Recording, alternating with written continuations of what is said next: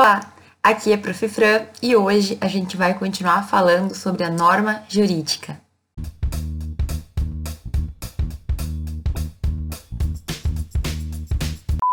Bom, pessoal, no último vídeo eu relacionei outros tipos de normas que existem, certo? Para a gente começar a falar efetivamente hoje da norma jurídica.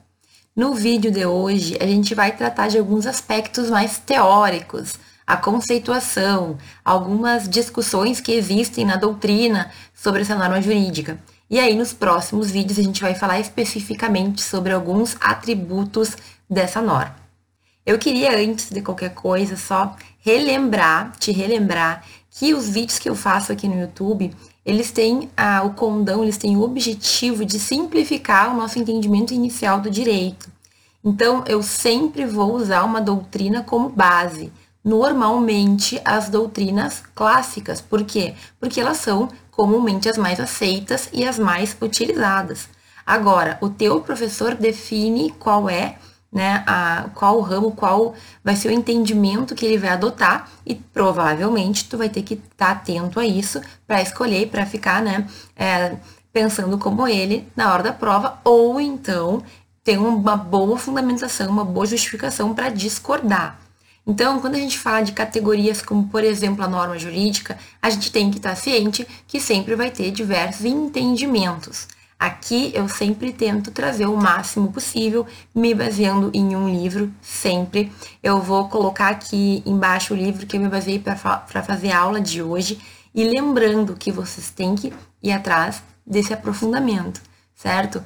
Os meus vídeos aqui eu trago é, tudo que o autor fala de uma forma geral. É claro que não tem como resumir 50, 100 páginas em 10, 15, 20, 30 minutos de vídeo, mas eu faço o melhor para iniciar o teu estudo, certo? Então tu tem uma visão geral e aí depois do vídeo tu pode pegar o livro e tu vai entender mais fácil, tá bom? O canal também ele não é voltado especificamente para quem já tem um grau de entendimento do direito. Então, todo mundo é muito bem-vindo. Mas a ideia aqui é simplificar as coisas para que fique mais fácil para qualquer pessoa que, e principalmente aqueles que estão iniciando, porque eu sei como é difícil às vezes, certo? Então, os vídeos no YouTube, não importa de quem seja, não substituem o nosso estudo e não substituem a nossa faculdade. Mas, voltando então, hoje eu vou falar sobre a norma jurídica, sobre questões teóricas e alguns detalhezinhos que a gente tem que ter em mente. Bom, essa parte inicial é bem teórica, bem filosófica, então dei uma viajadinha comigo aqui. O Kelsen, ele tem uma ideia de que a norma jurídica é a forma pela qual o jurista, né, o direito, tem contato com a conduta humana. Dependendo uh, da relação humana, dependendo da, da manifestação humana, a gente vai ter um significado ou não.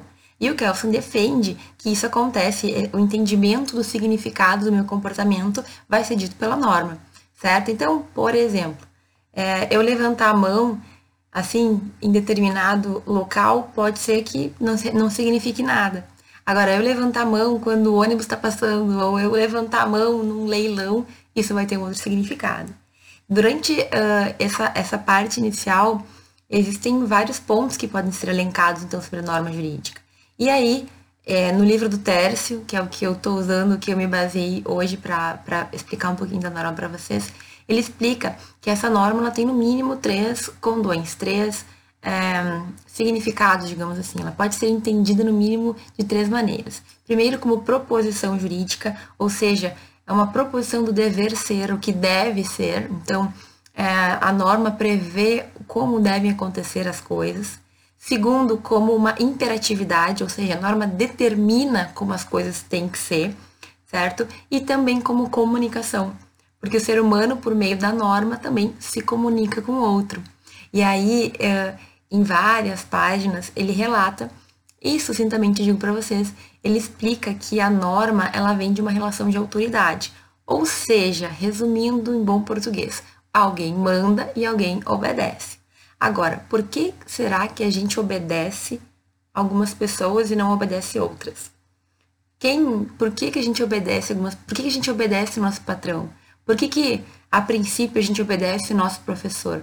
Da onde que veio isso? Bom, a relação de autoridade para ela realmente existir, para termos uma norma jurídica, ela tem que ser institucionalizada. Na verdade, ela tem que ter um respaldo institucional. E o que quer dizer isso? Quer dizer que a norma jurídica, para ela ser uma norma jurídica, a gente tem que ter alguém que manda, alguém que obedece, alguém que obedece porque sabe que tem que obedecer, porque existe uma determinação. Na nossa vida prática, sendo mais objetiva, nós temos o Estado, que vai ser quem tem competência para impor algumas normas.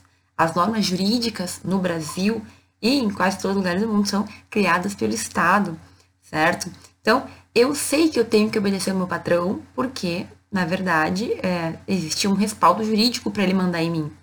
Claro, né? Dentro de certos limites, mas eu sei que se ele mandar eu ir trabalhar ali, eu fazer mais horas, etc e tal, eu tenho que cumprir.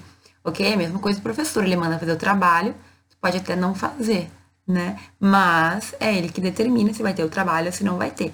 Então, a norma jurídica, ela é, antes de mais nada, algo que está também inserido na nossa sociedade, independentemente de outros fatores. A norma jurídica, ela vai ter um fundamento positivista, ou seja, alguém construiu esse direito e por isso ela tem um respaldo. Tá? E é isso que diferencia a norma jurídica da norma moral, da norma religiosa, por exemplo. Porque pode ser que minha mãe também me mande, mas a minha mãe não tem o respaldo jurídico para mandar em mim agora que eu sou maior de idade. Até eu sei lá, até os meus 18 anos talvez até existisse, porque eu tenho o dever de cuidado como mãe, etc e tal. Mas hoje que eu tô aí com esses meus 19 anos, é, a minha mãe já não tem mais o poder legal de mandar em mim, certo? Então, resumindo, a norma jurídica ela é jurídica porque eu sei que eu tenho que obedecer. E alguém que manda sabe que tem como mandar. Se a pessoa mandar, a outra tem que obedecer. E se isso não acontecer, a gente pode ter a figura da sanção, que eu vou falar mais para frente, mas é de certa forma o que acontece com quem descumpre a norma. Normalmente, quando tu descumpre a norma, tu recebe uma sanção punitiva, tu pode ter que pagar uma multa, tu pode ir preso, dependendo da gravidade do que tu fez, ou uma sanção prêmio, que se chama assim porque a pessoa ela cumpriu a norma ou ela fez de uma forma que deve que o, que o governo quer incentivar.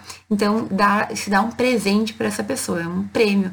Ao invés de ser uma coisa ruim, é uma coisa boa. Como tu fez a tua, parte, agora eu vou te dar alguma coisa boa para que tu, sei lá, seja reconhecido, se sinta feliz, siga fazendo isso, tipo dar um biscoitinho pro cachorro que faz o truque, né? Péssimo exemplo. Mas é isso, a sanção ela pode ser boa e ela pode ser ruim também. Bem, definir o que é norma jurídica é uma tarefa para a zetética. Tu lembra o que é zetética? Se tu não lembra, olha o vídeo que eu vou colocar em alguns cantinhos em que eu diferencio zetética da dogmática. Mas a zetética diz que a norma jurídica ela é a unidade do direito positivo. Lembra do direito positivo? Também vou colocar aqui um link para tu dar uma olhadinha. O direito positivo, resumidamente, é aquele direito que é criado pelos homens, o direito que é criado pelo Estado. E de que forma, então, o Estado costuma impor deveres ou garantir direitos? Justamente pelo uso da norma. Então, a norma, ela é aquilo que dá, digamos, vida ao direito positivo. É por meio dela que o direito positivo se manifesta. Então, a norma, ela é a unidade do direito positivo por causa disso. A gente também não pode esquecer do contexto em que a norma está inserida. Ela está inserida no contexto do ordenamento jurídico. Vamos deixar esse assunto para outros vídeos, porque vai dar muito pano para manga, mas é importante que a gente saiba que a norma, ela sempre tem que ser estudada, visualizada, percebida no contexto em que ela se insere. Uma das classificações existentes da norma, e essa é uma das poucas que eu vou falar aqui para vocês, porque existem de verdade dezenas, é a que divide entre a norma entre norma em sentido amplo e norma em sentido estrito. A norma em sentido amplo é a norma como a gente conhece. Pode ser uma lei, pode ser uma sentença, pode ser um contrato, pode ser enunciado, é tudo aquilo que tem uma autoridade ou tem, digamos assim, uma fundamentação. Para ser cumprida, ela tem um respaldo jurídico, certo? Já a norma em sentido estrito é esta mesma norma sendo aplicada ao caso concreto. E aí então a gente vai começar a pensar em questões de interpretação, de aplicação da norma àquela situação de fato. É um pouquinho diferente eu falar da lei e, e depois falar da aplicação desta lei na vida, numa hipótese normativa. Sabe o que é a hipótese normativa? É a previsão da norma. A norma ela cria hipóteses de coisas que podem ou não acontecer. É impossível que o legislador preveja tudo, mas ele tenta fazer o possível. A hipótese legislativa é justamente a previsão da norma. E aí, a hipótese legislativa vai nos dizer o que pode e o que não pode fazer, e a hipótese legislativa é aquela que vai se aplicar ao caso concreto. Para acontecer a incidência da norma, para a norma ser aplicada, eu tenho que ter, digamos assim, um casamento. Porque o que está previsto na norma tem que ter acontecido também no mundo dos fatos, no mundo real, certo? Eu sei que é bem viajado, mas vocês vão ir se acostumando com esses termos, porque não tem como passar o primeiro semestre sem ouvir falar sobre isso, certo? Mas é isso. A norma em sentido amplo é a norma, e a norma, qualquer norma, e a norma em sentido estrito é aquela que se aplica àquele caso concreto. Bom, concluindo esse conceito zetético, a gente vai ter uma frasezinha que eu vou explicar. As normas jurídicas são expressões de expectativas contrafáticas, institucionalizadas e generalizáveis, ou, de, ou passíveis de generalização. E o que, que é isso? É tipo grego, né? Mas basicamente quer dizer que as normas jurídicas elas vão ter uma, uma expressão no sentido de é proibido, é permitido, deve, não deve, enfim, algo que determine o sentido dessa norma. Também ela vai ter essa ideia de que o Estado ou alguém respalda, aquele respaldo que eu falei, aquela, aquela institucionalização. Então, o professor manda ou o chefe manda porque existe uma norma que também fundamenta, o Estado, no caso, acaba fundamentando. E, por fim, nós temos a ideia de que norma jurídica tem que ser generalizável, ou seja, eu não posso criar uma norma jurídica apenas para uma pessoa. Para ser norma jurídica, ela tem que ser aplicável a todas as pessoas. Esses termos, eles são bem, uh, bem estritos da teoria mesmo, certo? A gente tem que saber que a norma jurídica, para existir, ela tem que ter um fundamento, ela tem que ter um respaldo, ela tem que ser aplicável a todos e claro que ela vai ter as suas maneiras de se expressar, digamos assim. A gente tem que ler a norma e entender o que ela quer dizer.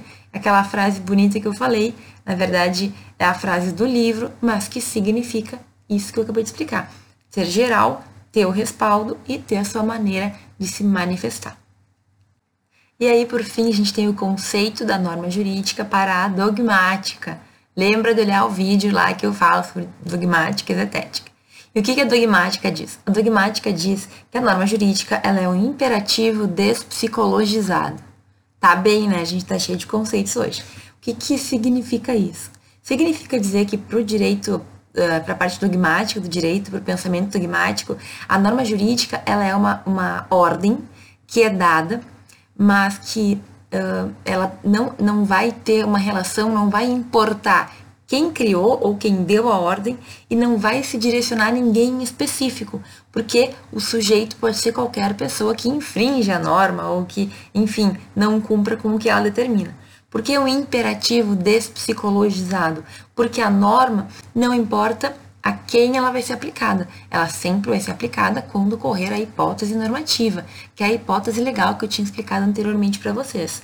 Então, para o conceito dogmático, a norma jurídica é aquela norma que é criada, não importa quem criou, não é fundamentada, não é direcionada para ninguém, é aplicável a todos, e é isso que a gente vai, então, é assim que a gente vai definir a norma jurídica. Para o dogmático, para pensamento dogmático, a gente quer mais é resolver a situação, vamos ser o mais pragmático, mais objetivo possível. Então, norma é norma, ela foi criada e ela tem que ser aplicada, ponto. Eu não poderia deixar de falar que uh, existe uma discussão na doutrina sobre a necessidade da existência de uma sanção ou não para uma norma ser jurídica. O Kelsen, ele entende que toda norma ela tem que ter uma sanção. Então, se não tem sanção, não é norma. E o Hart, que é outro teórico, né, uh, que estuda a questão mais etética, enfim, da norma também, é, ele entende que não, que existem normas jurídicas que não prevêem sanção, que elas são normas jurídicas.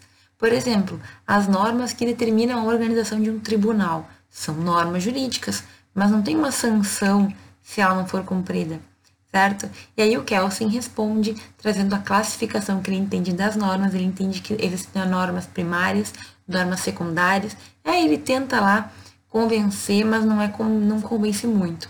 Então, resumidamente, hoje em dia, é, modernamente entende-se que existem normas que não têm sanção. Então, saibam, existe uma discussão na doutrina sobre a necessidade de existir ou não uma sanção para uma norma ser considerada jurídica. Hoje, atualmente, entende-se que não é necessário, Hart ganhou do Kelvin dessa vez, não é necessário ter uma sanção para ser norma jurídica. Ela vai ser jurídica mesmo que ela não tenha sanção. Bom, gente, o vídeo de hoje ficou extremamente teórico. E olha, de, demorei para conseguir tentar simplificar esse tema. De qualquer forma, eu imploro, eu rogo para que vocês deem uma olhada no livro do Tércio para entender os detalhes daquilo que ele explica. Eu falei resumidamente, tentei é, simplificar um pouco, né, para vocês quando pegarem o livro terem um pouco mais de facilidade. Não é um livro fácil, não é um livro simplesinho, mas é um livro muito completo. Olha, faculdade de Direito tem que ter na biblioteca o livro do Tércio, certo? Mas se não tiver, na internet tem vários, é, existem vários sites que têm esse livro, disponibilizam, enfim. Deem uma olhada que vocês vão encontrar, ok? Não deixem de ler. Hoje aqui eu fiz um apanhado, certo? Dos principais pontos que eu considerei relevantes. Teriam uh, outros ainda que a gente poderia se aprofundar numa filosofia mas eu acho que já começa a ficar um pouco difícil de fazer é, no YouTube de uma forma tão, tão simples como eu me proponho a fazer. Então vamos combinar o seguinte: eu dei aqui o início, dei a, uma, um visu, né? Dei a noção geral, vocês vão ter que ler para conseguir entender melhor o porquê de alguns conceitos que ele traz, certo? Espero que vocês tenham gostado desse vídeo. Se algo não ficou claro, por favor, comentem. Eu me baseei então no livro, eu vou deixar o título do livro aqui. Foi baseado nessa doutrina. Como sempre eu digo, não existem verdades universais, então se tu adota outra doutrina, o teu professor adota outro livro, pode ser que seja diferente, mas direito é assim mesmo, a gente tem que conviver, porque existem várias ideias e vários pensamentos e várias teorias, certo? Um grande abraço e nos vemos no próximo vídeo.